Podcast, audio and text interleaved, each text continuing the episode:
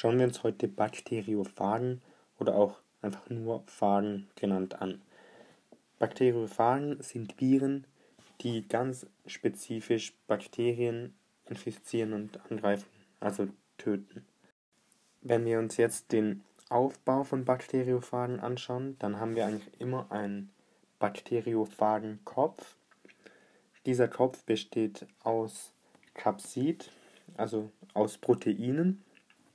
Und in diesem Kopf ist das Erbgut von den Bakteriophagen. Dieses liegt meistens in Form von DNA vor, selten aber auch in Form von RNA.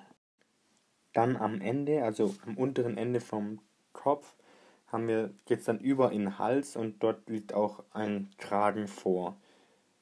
Der Kopf geht aber an sich dann über in, in zur kontraktilen Scheide, also auch Schaft. Und unten hat es Bakteriophagen, haben sie dann eine Basalplatte, wo dann auch die Schwanzfasern oder Spikes dran sind. Und mit den Spikes kann sich dann das Bakteriophagen an Bakterien anheften. Es gibt allerdings auch filamentöse Phagen, die anders aufgebaut sind.